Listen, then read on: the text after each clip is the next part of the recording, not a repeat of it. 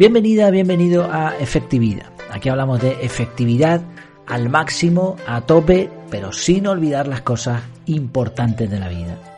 Porque para qué ser productivo, hiperproductivo, si no nos sirve después para ser más felices, ¿no?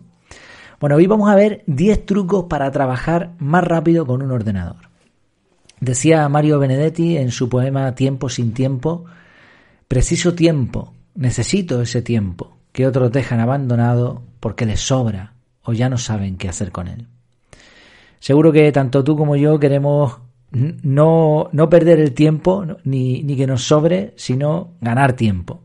Por eso estos 10 tips para trabajar con ordenador. Además, seguramente, probablemente tú también tengas que dedicar algunas horas a trabajar ahí, a aporrear eh, algún teclado y ver las cosas que suceden en una pantalla.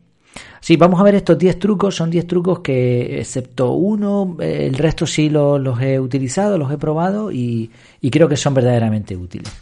El primero, y quizás uno de, de los que más me gustan, es aprender mecanografía. Creo que ha sido uno de los aprendizajes más efectivos que he hecho en toda mi vida. Eh, tardé unas semanas en aprender, mm, no se tarda mucho más, a un grado razonable, y llevo casi 30 años ganando tiempo gracias a ese, a ese pequeño esfuerzo. Así que si usas un ordenador, a menos que hayas viajado al tiempo y estés conectado con tu cerebro y puedas escribir sin, sin tocar nada, vas a necesitar teclear.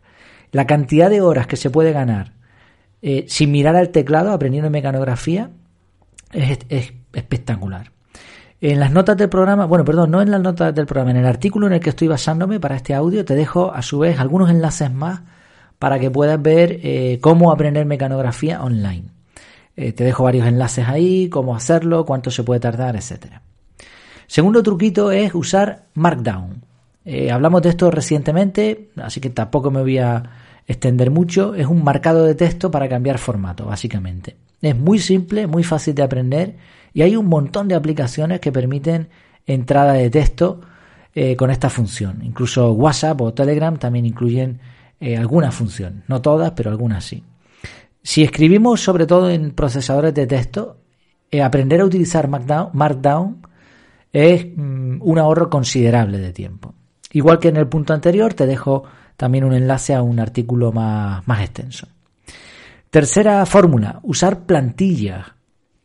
Hay plantillas para todo, hay plantillas para mandar correos electrónicos, para formularios, cartas, documentos de texto, hay plantillas específicas para aplicaciones, hay plantillas para eh, bases de datos, para eh, hojas de cálculo, etc. Aun si una aplicación no permite el uso de plantillas, que obviamente nos van a ahorrar un tiempo precioso, siempre podemos guardar un documento o, lo que sea, podemos guardar como una especie de, plantilla nosotros mismos, ¿no? Guardamos el documento base, lo titulamos como plantilla de lo que sea y después lo que hacemos es duplicarlo para modificar eh, en base a lo que ya tenemos hecho. El tercer punto sería este, plantillas. Cuarto, atajos de teclado. Ya sabes lo del control Z, pero hay un montón más. En Mac, que es el, ordenador que yo utilizo, un iMac viejito, que me lo compré bastante barato y, ha sido una, una joya. Eh, ahí tienes comandos distintos a los que se utilizan en Windows, pero bueno, mm, eh, hay más o menos, básicamente son los mismos con diferentes teclas. Aquí sería comando más Q, por ejemplo, eh, para salir, para cerrar, guardar los cambios con comando más S de, save o cortar una porción de texto con comando más X, más allá del control Z, control Y. Hay un montón de, atajos de teclado, incluso en la mayoría de las aplicaciones. Eh, buscas en opciones, vas a ver atajos de teclado y vas a ver todo lo que tienes a disposición.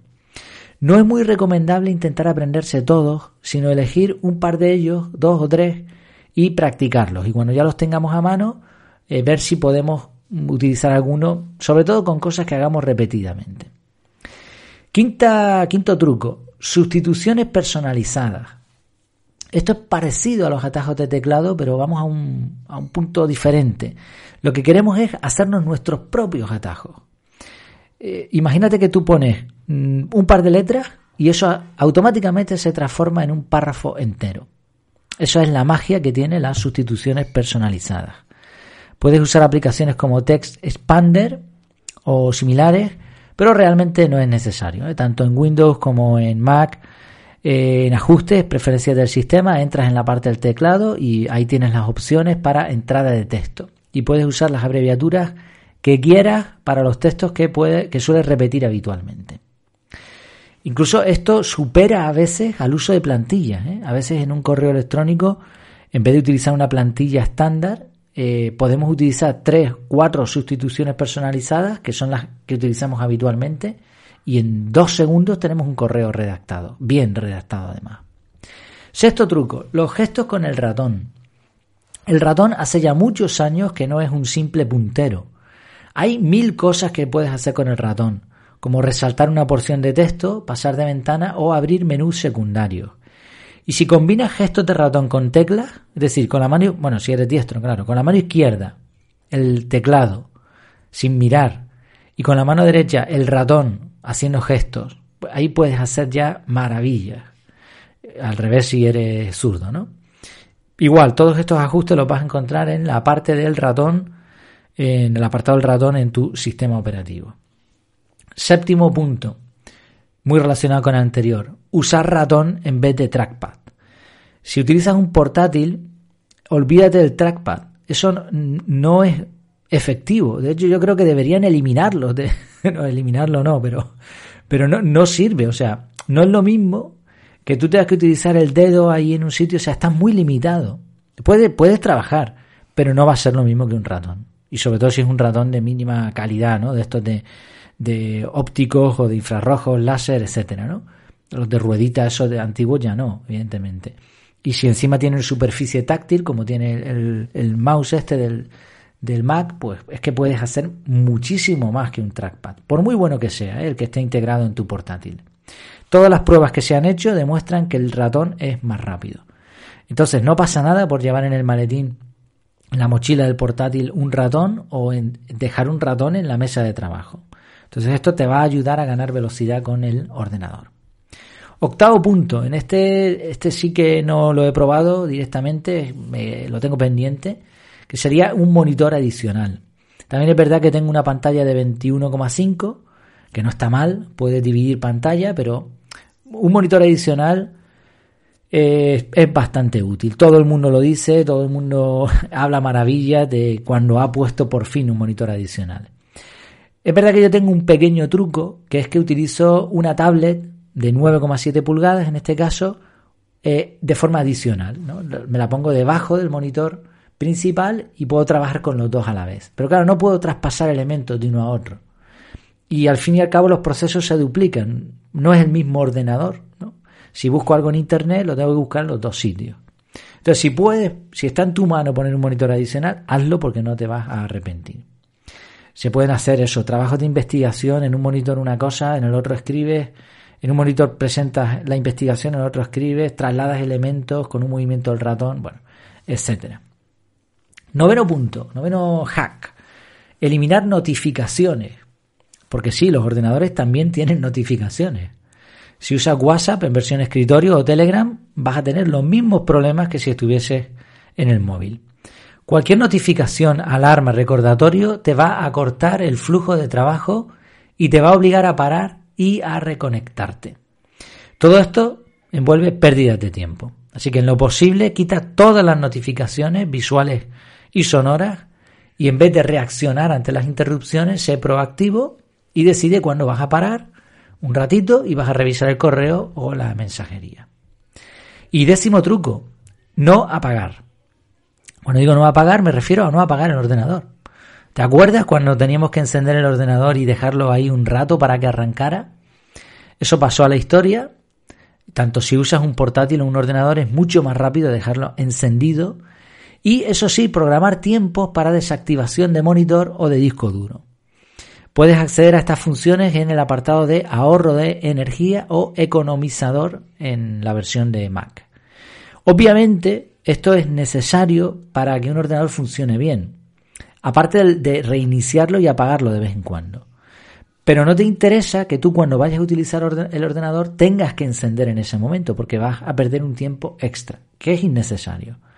¿Cómo combinar las dos cosas? La necesidad de que un ordenador se reinicie de vez en cuando y que no tengas que hacerlo cada vez que vas a trabajar. Bueno, pues por ejemplo, si usas el método CAR, puedes programar un bloque de mantenimiento mensual o semanal para poner al día el ordenador.